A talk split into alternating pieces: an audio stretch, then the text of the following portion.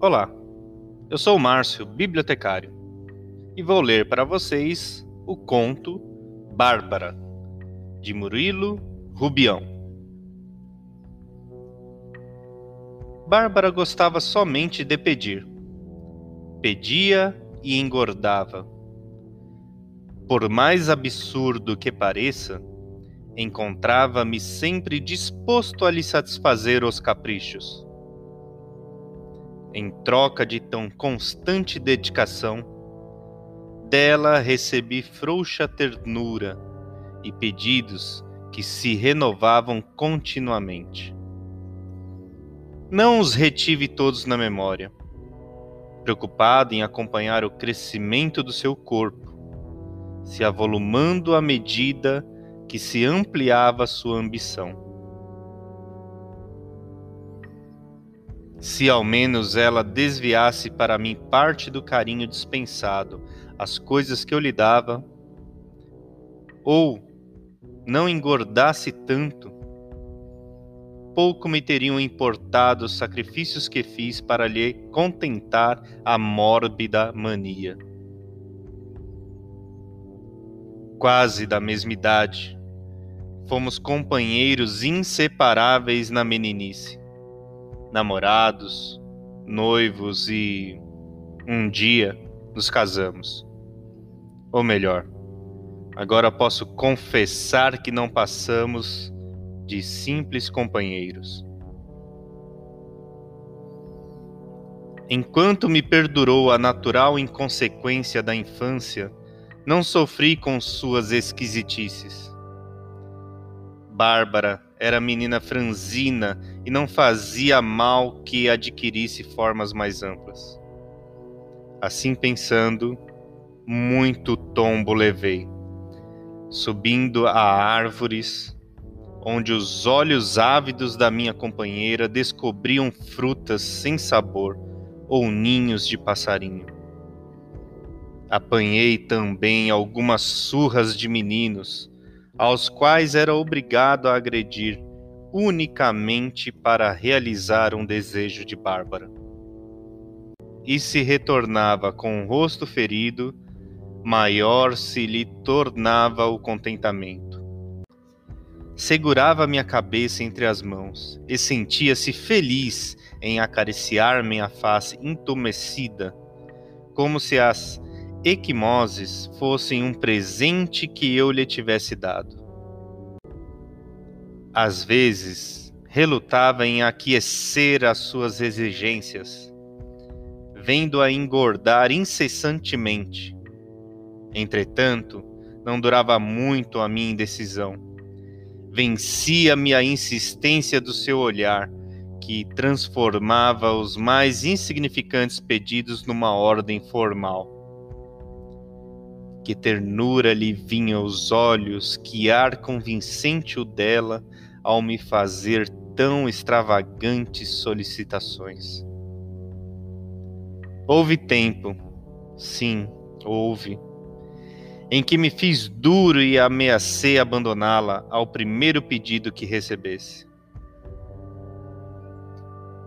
Até certo ponto, minha advertência produziu o efeito desejado. Bárbara se refugiou num mutismo agressivo e se recusava a comer ou conversar comigo. Fugia a minha esperança, escondendo-se no quintal, e contaminava o ambiente com uma tristeza que me angustiava.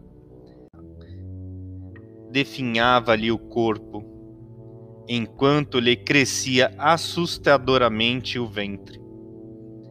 Desconfiado de que a ausência de pedidos em minha mulher poderia favorecer o aparecimento de uma nova espécie de fenômeno, apavorei-me. O médico me tranquilizou. Aquela barriga imensa prenunciava apenas um filho.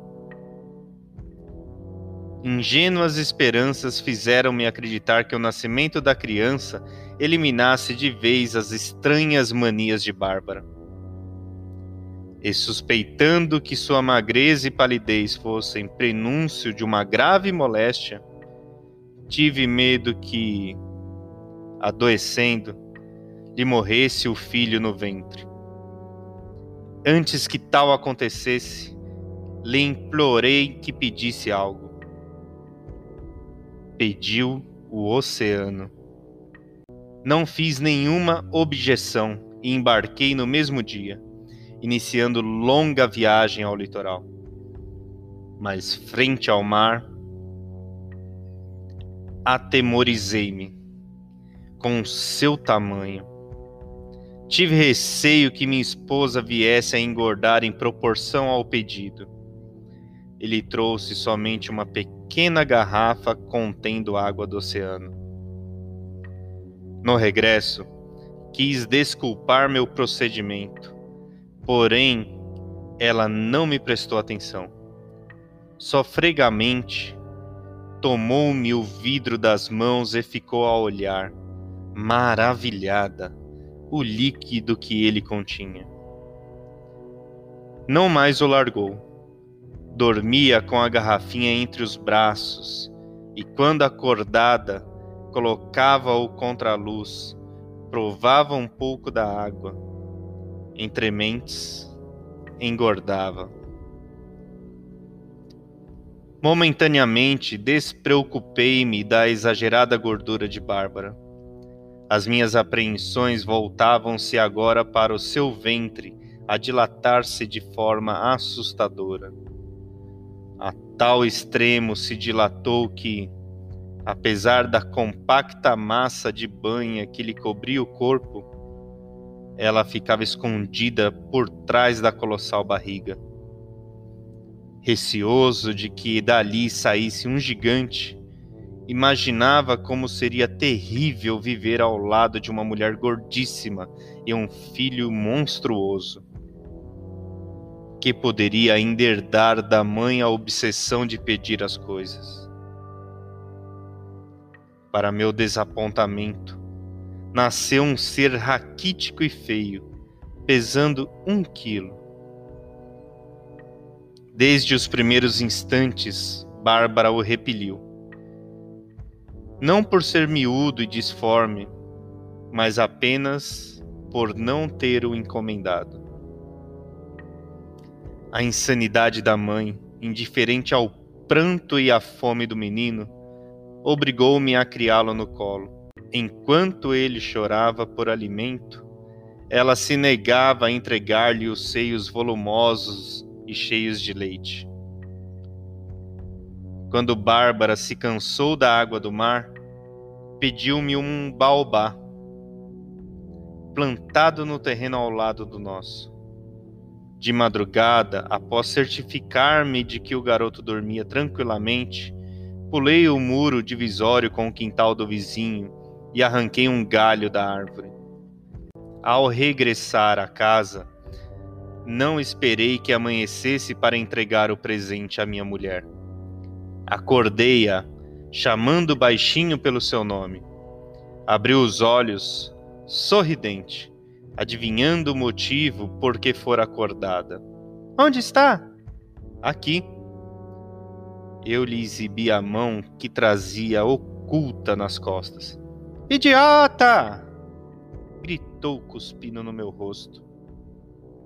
Não lhe pedi um galho e virou para o canto sem me dar tempo de explicar que o baobá era demasiado frondoso, medindo cerca de 10 metros de altura. Dias depois, como o dono do imóvel recusasse vender a árvore separadamente, tive que adquirir toda a propriedade por um preço exorbitante. Fechado o negócio, contratei o serviço de alguns homens que, munidos de picareta e de um guindaste, arrancaram o baobá do solo e o estenderam no chão. Feliz e saltitante, lembrando uma colegial, Bárbara passava horas passeando sobre o grosso tronco. Nele também desenhava figuras, escrevia nomes. Encontrei o meu debaixo de um coração. o que me muito me comoveu. Este foi, no entanto, o único gesto de carinho que dela recebi. Alheia à gratidão com que recebera a sua lembrança, assistiu ao murchar das folhas e, ao ver seco o baobá, desinteressou-se dele. Estava terrivelmente gorda. Tentei afastá-la da obsessão, levando-a ao cinema, aos campos de futebol. O menino tinha que ser carregado nos braços, pois anos após o seu nascimento, continuava do mesmo tamanho, sem crescer uma polegada. A primeira ideia que lhe ocorria nessas ocasiões era pedir a máquina de projeção ou a bola com o qual se entretinham os jogadores. Fazia-me interromper, sob o protesto dos assistentes, a sessão ou a partida, a fim de lhe satisfazer a vontade. Muito tarde verifiquei a inutilidade dos meus esforços para modificar o comportamento de Bárbara. Jamais compreenderia o seu amor e engordaria sempre.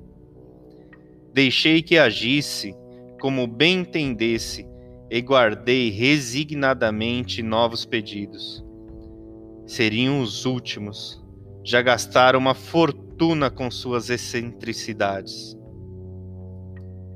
Afetuosamente, chegou-me para mim, numa tarde, e me alisou os cabelos. Apanhado de surpresa, não atinei de imediato com o motivo do seu procedimento. Ela mesmo se encarregou de mostrar a razão.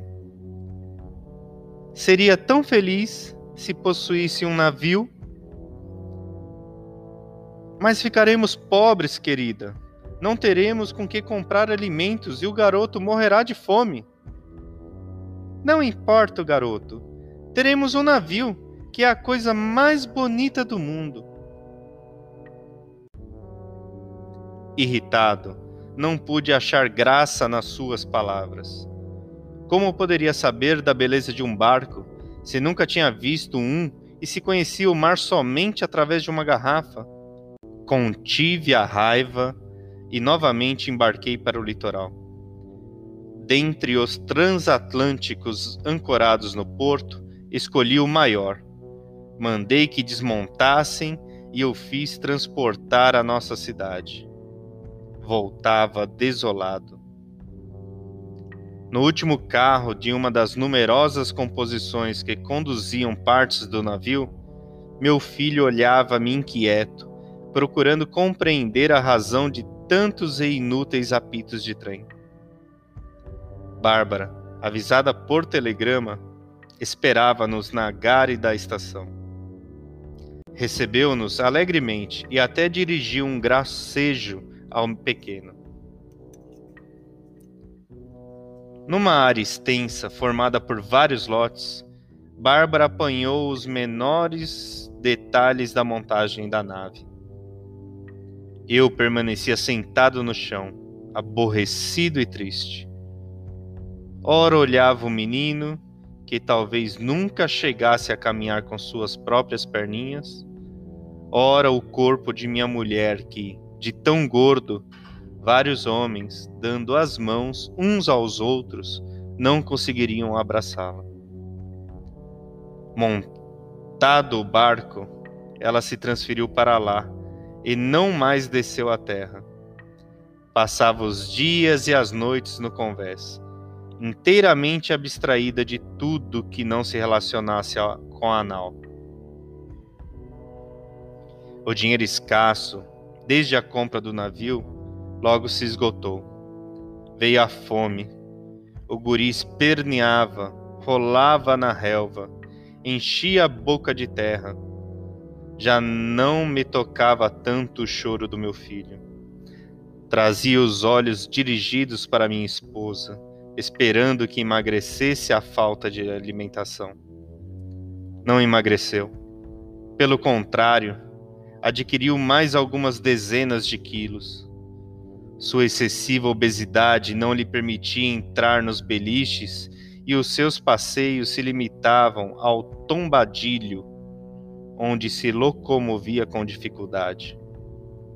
Eu ficava junto ao menino e, se conseguia burlar a vigilância de minha mulher, roubava pedaços de madeira ou ferro do transatlântico e trocava por alimento. Vi Bárbara, uma noite, olhando fixamente o céu. Quando descobri que dirigia os olhos para a lua, larguei o garoto no chão e subi depressa até o lugar em que ela se encontrava. Procurei, com os melhores argumentos, desviar-lhe a atenção em seguida, percebendo a inutilidade das minhas palavras, tentei puxá-la pelos braços. Também não adiantou. O seu corpo era pesado demais para que eu conseguisse arrastá-la. Desorientado, sem saber como proceder, encostei-me à murada. Não lhe vira antes tão grave o rosto tão fixo o olhar. Aquele seria o derradeiro pedido. Esperei que o fizesse. Ninguém mais a conteria. Mas, ao cabo de alguns minutos, respirei aliviado. Não pediu a lua, porém uma minúscula estrela, quase invisível ao seu lado. Fui buscá-la. Este conto de Murilo Rubião foi publicado no livro O Pirotécnico Zacarias, da editora Ática, em outubro de 1974. Obra também publicada em Nova York, Frankfurt e Praga. A edição que estou em mãos é a 17ª edição, impressa em 1995. Até breve.